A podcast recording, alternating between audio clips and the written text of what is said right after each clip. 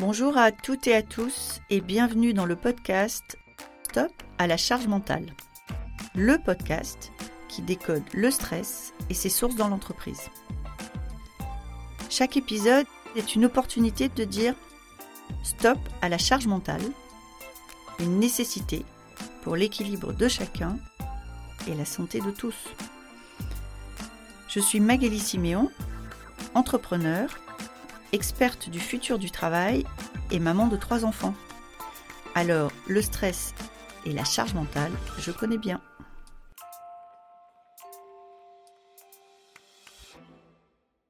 Cet épisode est enregistré dans le cadre du challenge Cross Promo organisé par EcoFactory et Ocha. Je suis Magali Siméon, je suis entrepreneur, coach et podcasteuse.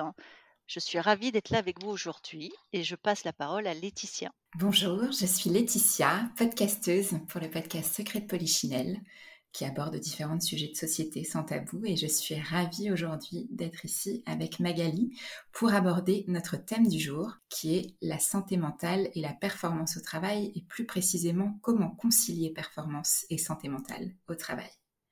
Magali, vous êtes maman de trois enfants, vous avez évolué dans le monde de l'entreprise en travaillant à 80% pendant plus de 25 ans. Quels ont été vos plus grands défis en matière de conciliation de votre vie professionnelle avec votre vie personnelle?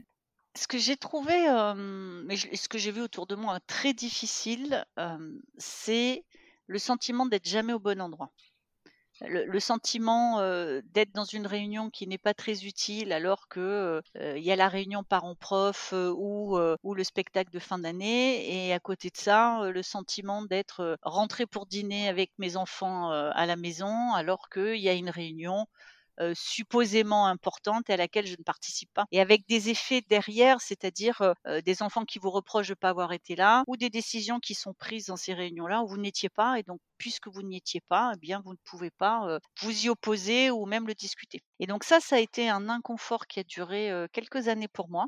Alors, toujours le sentiment d'être un peu lost in translation, en fait. Et jusqu'au jour où je me suis décidée à faire des choix.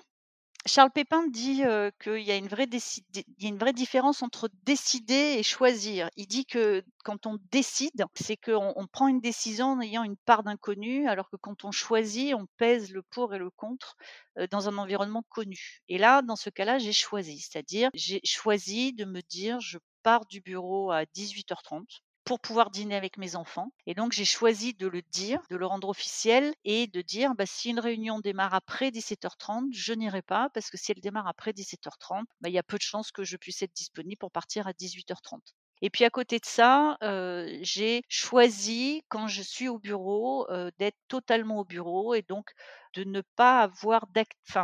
Souvent, quand on est maman, quand on est au bureau, on est obligé de faire un peu des trucs perso. moi, si j'ai pris mon 4-5e, c'est pour pouvoir, quand j'étais au bureau, bah, n'être qu'au bureau à 100% J'étais plutôt le genre de, femme à ne pas avoir les photos de ses enfants au bureau et avoir une séparation très marquée finalement entre ma vie perso où quand j'étais, j'étais à plein et en sachant que j'avais renoncé à un certain nombre de choses et que c'était OK. Et que quand j'étais au bureau, j'étais à plein et en sachant que mes enfants allaient bien et qu'ils allaient fonctionner sans moi pendant un moment. Mais c'est un, c'est un vrai défi parce que parce qu'on parle de performance et, de santé mentale, hein, et donc de performance et de bien-être dans ce podcast. Et en fait, moi, je vois beaucoup de femmes qui, et c'est plus encore aujourd'hui des femmes que des hommes, qui courent après le temps en ayant toujours le sentiment d'être au mauvais endroit, au mauvais moment. Et ça, pour la santé mentale, c'est très mauvais. c'est très mauvais pour la valeur qu'on s'accorde, ce sentiment d'être jamais au bon endroit, en fait. Et donc, c'est hyper important de se dire que les choix de vie qu'on fait en matière de conciliation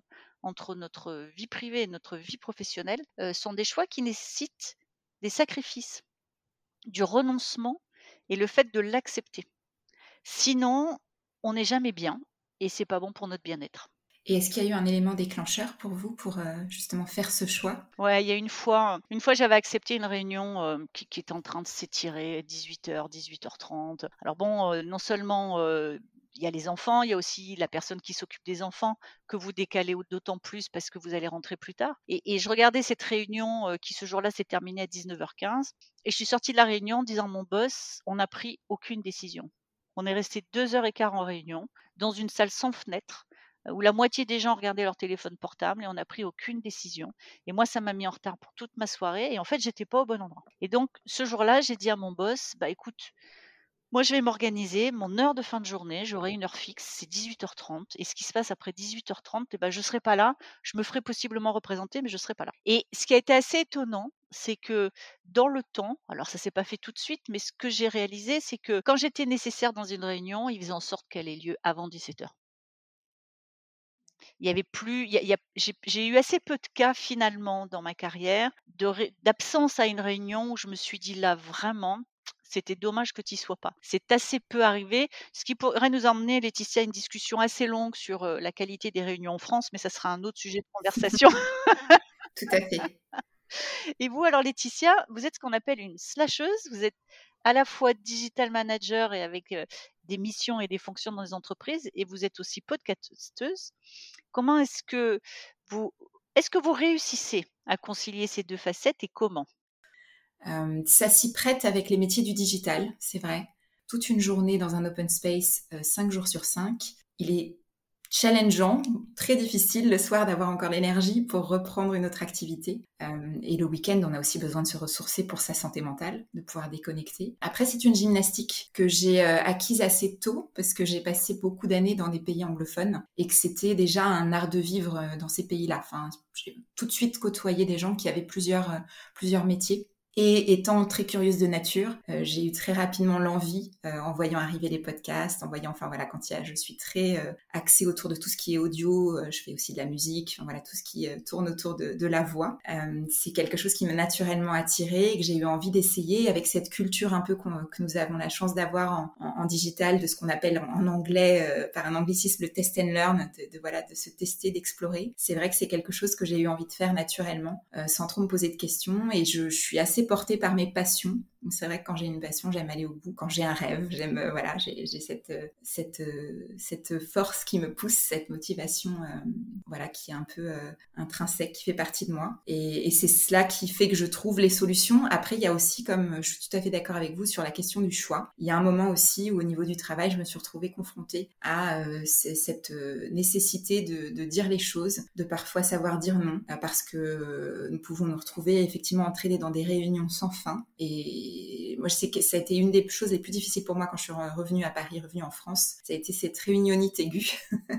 euh, parce que c'est vrai que, effectivement, quand on a des objectifs clairs et qu'on a des, actions claires à mener, je ne voyais pas forcément l'intérêt de, de, de, pouvoir euh, en discuter pendant des heures sans savoir trop à la fin euh, qui fait quoi et quelle est la, la, prochaine action clé pour que le projet avance.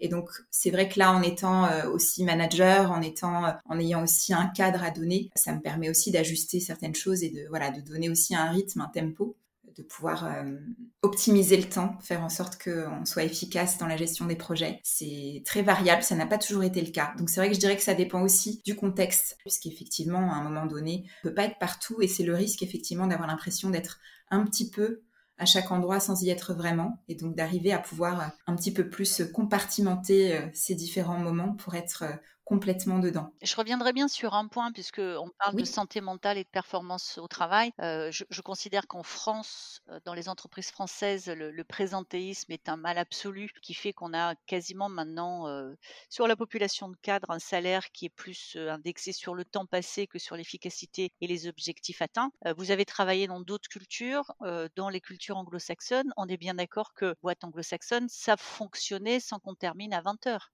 Tout à fait, c'est même une, une, hérésie pour eux. J'ai souvenir d'un directeur financier en Irlande qui venait dans les bureaux euh, le vendredi à 17h pour chasser tous ceux qui s'y trouvaient encore. Effectivement, j'ai eu la chance de travailler. Euh, alors, les États-Unis, ça peut être un peu différent euh, dans des villes comme New York potentiellement. Globalement, quand même, pour avoir, j'ai travaillé aussi bien donc aux États-Unis, notamment sur la côte ouest, qu'en Australie et en Irlande, puis un petit peu en Angleterre aussi. Et dans tous ces pays-là, il est évident qu'il y a un équilibre professionnel-vie euh, personnel qui est clé. Euh, c'est vrai que la partie, euh, la part accordée au loisir, au sport est très importante, à la vie de famille aussi. Et c'est inconcevable en fait. C'est plutôt un signe d'incompétence de, de, rester, de rester trop tard. Ah, J'adorerais ça. Moi. Vivant, vivant comme on soit là en France, je pense que ça contribuera beaucoup à la santé mentale et à l'égalité homme-femme. Tout à fait. Je vous rejoins complètement sur ce point. Magali, je me disais justement, est-ce qu'il y a des, moments clés dans la vie d'une personne aussi qui peuvent intensifier ce stress et ces difficultés au travail que nous avons commencé à évoquer? Bah, Oui, forcément. Alors, euh, il y, a des moments clés professionnels qui vont être euh, euh, une promotion, un nouveau projet, l'arrivée d'un nouveau boss auquel il faut s'y habituer, auquel il faut s'habituer. Ces moments clés aujourd'hui dans les entreprises sont quand même souvent anticipés, voire accompagnés avec du mentoring, avec du coaching, parce que pris en compte comme étant des moments un peu plus intenses. Mais il y a aussi tout ce qui peut arriver dans la, dans la vie perso, ce que moi j'appelle d'abord les premières fois. C'est pas parce qu'une première fois est une bonne nouvelle que c'est pas un moment de stress. Hein. Le premier déménagement, le premier bébé, la première entrée scolaire, la première orientation scolaire, tous ces trucs de première fois où comme on l'a jamais fait, on se sent un peu gauche et donc, ça génère du stress parce qu'on a peur de pas bien faire. Et puis après, il y a les événements de vie, c'est-à-dire ce qui peut malheureusement nous arriver dans une vie ou arriver à notre entourage, une maladie, un deuil, une grosse difficulté scolaire pour un enfant et qui là aussi vont générer du stress. Moi, je, suis toujours un peu étonnée par cette croyance. Alors, c'est en train de bouger, mais, mais il y a encore quelques années, cette croyance française de on laisse la vie perso à la porte du bureau qui relève quasiment d'une d'une intention de schizophrénie, quoi. C'est-à-dire, j'aurai mon moi perso et, et puis avec un proche qui souffre. Et quand j'ai fermé la porte du bureau, j'oublie mon proche qui souffre. Je trouve que c'est un non-sens à plein de niveaux de, penser comme ça les interactions entre vie pro et vie perso. Aujourd'hui, les entreprises voient bien que si ça va pas du côté perso, ça a un impact sur la performance professionnelle. Donc oui, Aujourd'hui, on le sait, oui, aujourd'hui, on le voit. Et vous avez maintenant des entreprises qui agissent sur ces sujets-là et qui accompagnent leurs salariés dans les difficultés perso aussi. Et est-ce que vous diriez que c'est plutôt des, structures qui se font davantage dans des grands groupes ou est-ce que c'est une tendance générale? Est-ce que, est que finalement il y a vraiment une réelle prise en compte maintenant de, cette, cet impact? Non, on n'en est pas là. On en est à. Moi, ce que je vois, c'est qu'il il y a aujourd'hui une proportion encore marginale de dirigeants qui ont une certaine vision de ces sujets-là qu'on appellerait les, early adopters, c'est-à-dire c'est des gens, pour des raisons diverses et variées, pour des raisons de conviction personnelle, pour des raisons d'histoire personnelle, pour des raisons de pragmatisme, c'est-à-dire c'est ce qu'attendent les salariés aujourd'hui, qui disent OK, on y va, on investit sur ces sujets-là. Ça reste encore une minorité alors, moi, je pense pour deux raisons. La première, c'est la maturité en France sur ces sujets-là qui est inférieure à celle qu'on va voir, par exemple, dans un pays comme les États-Unis. Aux États-Unis, vous avez ce qu'on appelle les employés assistance programmes qui existent depuis 50 ans et qui sont vraiment là pour accompagner les salariés dans les, les difficultés de la vie perso. En France, je pense que on part du principe que le niveau déjà élevé de protection sociale qui existe fait que tout ça est couvert. C'est pas complètement vrai, mais je pense que ça, nourrit notre culture encore aujourd'hui. Et puis, dans les entreprises où ça commence à bouger, on a encore un peu le truc où le dirigeant n'est pas contre, mais il n'y a pas de budget affecté. Donc c'est toujours compliqué de mettre en place des choses quand il n'y a pas de, budget affecté. Je, pense que ça bouge, ça bouge parce que les salariés disent qu'aujourd'hui ils attendent aussi leur entreprise là-dessus et que la marque employeur va aussi se nourrir de ça. Clairement. Et vous, vous, managez des équipes, vous avez interviewé beaucoup de monde, Laetitia. Est-ce que le rythme de notre société moderne, qui est, un rythme où le temps est devenu une valeur, une valeur presque monnayable, est-ce que vous voyez que ça a un impact sur la santé mentale des individus? Tout à fait, je l'observe euh, dans des niveaux de, fatigue. Alors il y a plusieurs choses. Effectivement, le rythme s'accélère, ça, s'accélère de plus en plus vite, j'ai envie de dire. Et il y a à la fois une sursollicitation déjà au travail, puisque avant on avait peut-être euh, des réunions, des emails, éventuellement des courriers. Maintenant on a d'autres modes de communication qui se sont ajoutés, comme euh, des chats, voilà, des WhatsApp, des choses comme ça. Ça multiplie les sollicitations déjà en interne. Et ça, ça participe, je pense, à une certaine fatigue.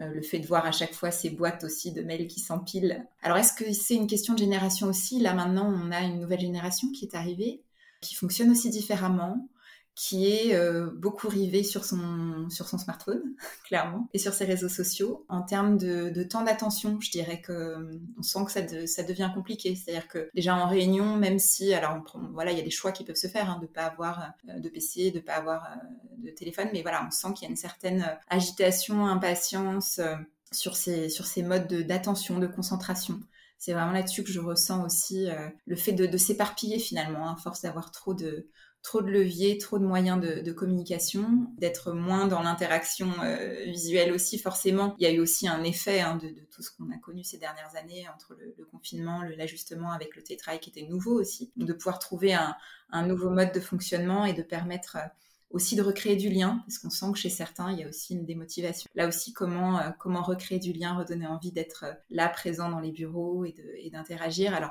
voilà, ça dépend vraiment des sociétés. Il y en a qui ont, qui ont un petit peu plus travaillé là-dessus. Mais en en parlant autour de moi, ce n'est pas le cas partout. Et c'est vrai que ça peut être... Euh, on a quand même besoin de cette interaction et certains s'en sont tellement détachés que finalement, ils ont eu du mal aussi à, à retrouver euh, le, groupe, euh, les échanges. Euh, voilà. Est-ce que vous pouvez nous donner des exemples d'actions qui ont été menées? Parce que je pense que vous touchez du doigt un sujet fondamental qui est que moi, quand j'entends des dirigeants dire on va les faire revenir au bureau, non, il faut leur donner envie. Qu'est-ce qui peut donner envie de revenir sur un lieu de travail?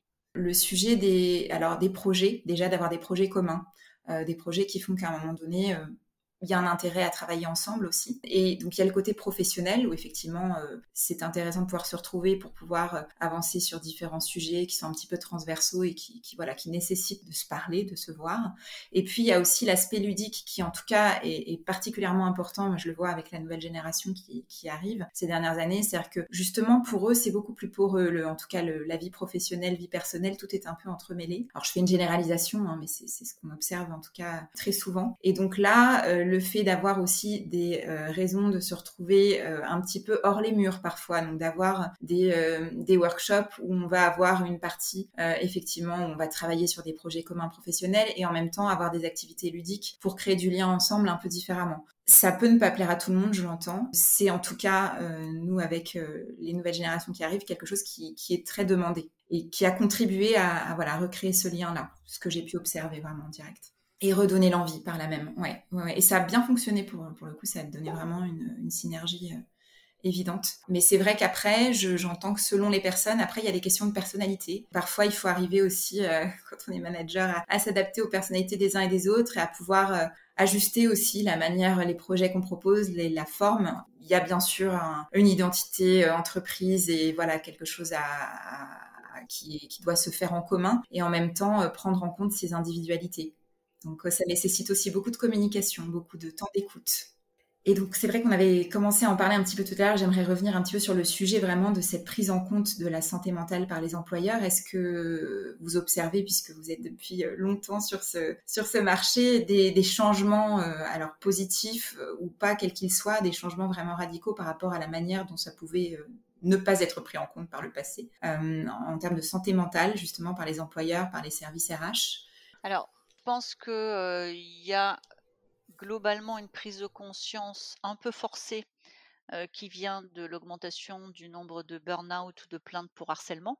C'est-à-dire que moi, je, moi, je dis, il faut toujours se souvenir qu'in fine, une entreprise, elle est quand même là pour faire du profit. C'est quand même ce qui va, en tout cas, pour générer du chiffre d'affaires, des opérations saines financières, que ce soit une entreprise à but lucratif ou non lucratif. L'idée, c'est quand même que le chiffre d'affaires permette de couvrir les charges. c'est ça qui fait qu'une entreprise va vivre. Et donc, quand on touche à cet équilibre-là, c'est comme ça souvent qu'on obtient le plus vite une réaction de la structure. Or, le sujet du burn-out et le sujet du harcèlement sont des sujets qui touchent le financier, puisque vous avez quand même un certain nombre d'entreprises dans les, dernières années qui ont été condamnées, et c'est des, risques qui sont des risques financiers non négligeables. Donc, je pense qu'aujourd'hui, les entreprises ne traitent plus ça du tout à la légère. Et là où il y a une quinzaine d'années, on pouvait dire à un collaborateur qui se plaignait qu'on le traite pas bien, il devait s'endurcir, ce qui est des choses que j'ai entendues. Aujourd'hui, on fait attention parce que l'entreprise sait qu'elle peut être exposée. Donc, oui, il y a une prise de conscience. Après, moi, je trouve qu'on est encore beaucoup sur ce que j'appelle de la prévention secondaire, c'est-à-dire que on fait pas la prévention primaire, ça serait de faire en sorte que ça ne survienne pas. La prévention secondaire, c'est quand on détecte des situations, d'apporter du correctif ce qui est déjà pas mal. donc, ce qu'on le voit avec un certain nombre d'expériences autour des, des des accompagnements psychologiques et des choses comme ça, c'est quelque chose déjà. je pense que le vrai boulot, c'est pour une entreprise d'identifier dans sa structure ce qui peut être générateur de d'altération de, la santé mentale. Moi, je dis souvent, une entreprise, c'est pas une clinique, c'est-à-dire que si j'ai une affection mentale, c'est pas l'entreprise qui va la soigner, c'est pas son job, c'est pas son rôle. Par contre, je pense que le minimum syndical dans une entreprise, c'est que je reparte le soir au moins aussi bien que je suis arrivée le matin. Et donc la responsabilité pour moi de l'entreprise sur la santé mentale, c'est de traquer, entre autres via tout ce qui va être les analyses de risque, hein, qui sont là aussi des, obligations légales, de traquer tout ce qui peut être générateur d'un risque pour le bien-être. Et, ça, je le vois encore assez peu. Et je pense que quand on aura le même niveau de maturité sur ces sujets-là que à l'époque où on a traqué les risques physiques, c'est-à-dire qu'aujourd'hui, il n'y a plus une entreprise qui ne ferait pas le job de faire en sorte que ses salariés ne prennent pas de risques physiques. Eh bien, le jour où on arrivera à faire la même chose sur le bien-être, je pense que l'entreprise commencera à être vraiment contributrice. On n'en est pas encore là. On n'en est pas encore là. Et vous, de votre côté, Laetitia, dans votre podcast, comment est-ce que vous abordez cette question de l'équilibre entre vie professionnelle et, et vie personnelle et la gestion du stress que ça peut générer? Alors je l'aborde de différentes manières. J'aime beaucoup partager des témoignages de choix de vie qui peuvent être un petit peu différents, un peu hors des sentiers battus, euh, plus pour montrer que c'est possible en fait de faire autrement parce que c'est vrai que je pense que nous sommes quand même toute une génération à avoir été un peu dans une forme de tunnel. C'est comme ça que je le juge. Après, si on est bien dans ce tunnel, c'est très bien. Mais je l'ai ressenti un peu comme ça. Et, moi, à l'époque, c'est pour ça que j'ai eu le besoin d'aller à l'étranger voir autre chose parce que j'avais l'impression que je devais absolument suivre une voie toute tracée et ça me dérangeait un peu. Euh, alors maintenant, c'est vrai que les choses évoluent et que voilà, on sait que les parcours de vie ne sont plus linéaires. Je pense que ça, ça a contribué aussi à une certaine forme de, de stress. Euh, de pression. Donc euh, vraiment des partages de choix de vie déjà, et puis aussi d'aborder le bien-être sous différentes formes, euh, puisqu'effectivement il passe par l'esprit, par le corps, donc de pouvoir parler un petit peu de comment remettre du mouvement dans son quotidien, parce que ça aussi, nous sommes très sédentaires, et parfois quand on est pris par voilà le stress de sa journée de travail, on oublie de se lever, on oublie d'aller boire un verre d'eau, on oublie des choses assez basiques. Et c'est vrai que parfois ça paraît être une montagne quand, quand ça fait longtemps qu'on n'y prête plus attention, et ça peut recommencer déjà par là sur ces petits moments, euh, que ce soit même pendant sa pause déjeuner, de sortir euh, au, square du coin euh, pour aller voir un peu de verdure, que ce soit prendre le temps de marcher quand on en a la possibilité. Voilà, tous ces moments qui vont permettre un peu de, méditer avec soi-même, entre, en quelque sorte, de se recentrer. Et puis justement de, proposer aussi des, découvertes de pratiques. Donc typiquement, j'avais aussi fait un, un épisode avec une hypnothérapeute qui avait proposé une séance comme ça déjà de relaxation à distance. Parce que c'est vrai que c'est tous ces moments, alors je sais qu'il y a maintenant des applications Hein, qui le font aussi, qui permettent d'avoir ce premier contact, euh, notamment, euh, je pense à des applications comme Petit Bambou, dont on me parle souvent, qui permettent déjà aux, ben voilà, aux gens qui ressentent le besoin de se recentrer, parce que c'est vrai que entre euh, le trajet dans le métro, avec tout plein de monde autour, l'open space qui est assez bruyant, voilà, ça fait beaucoup de, moments comme ça où finalement on, peut se retrouver à subir un petit peu l'environnement, et, nous avons tous besoin par moments de calme, de silence de se recentrer sur soi. Donc c'est après arriver à trouver l'activité qui va convenir pour chacun, pouvoir avoir ces quelques minutes au moins déjà par jour pour, euh, pour ce temps pour soi et pour prendre soin de soi en fait, parce que ça commence aussi déjà par là. Dans, dans ce que vous dites, j'ai, envie de rebondir ou d'aller un peu plus loin, c'est-à-dire ce que, ce que, vous êtes en train de nous dire, en tout cas ce que j'entends, c'est euh, on a, alors pour, pour beaucoup d'entre nous qui travaillent dans les secteurs des, des services, on a des, des, des, jobs euh, sédentaires et intellectuels c'est-à-dire qu'ils sont plutôt dans l'utilisation de, notre cerveau et de nos capacités intellectuelles. Et en fait, notre santé mentale souffre du fait qu'on ne soit pas forcément raccordé à notre corps. C'est ça que vous nous dites?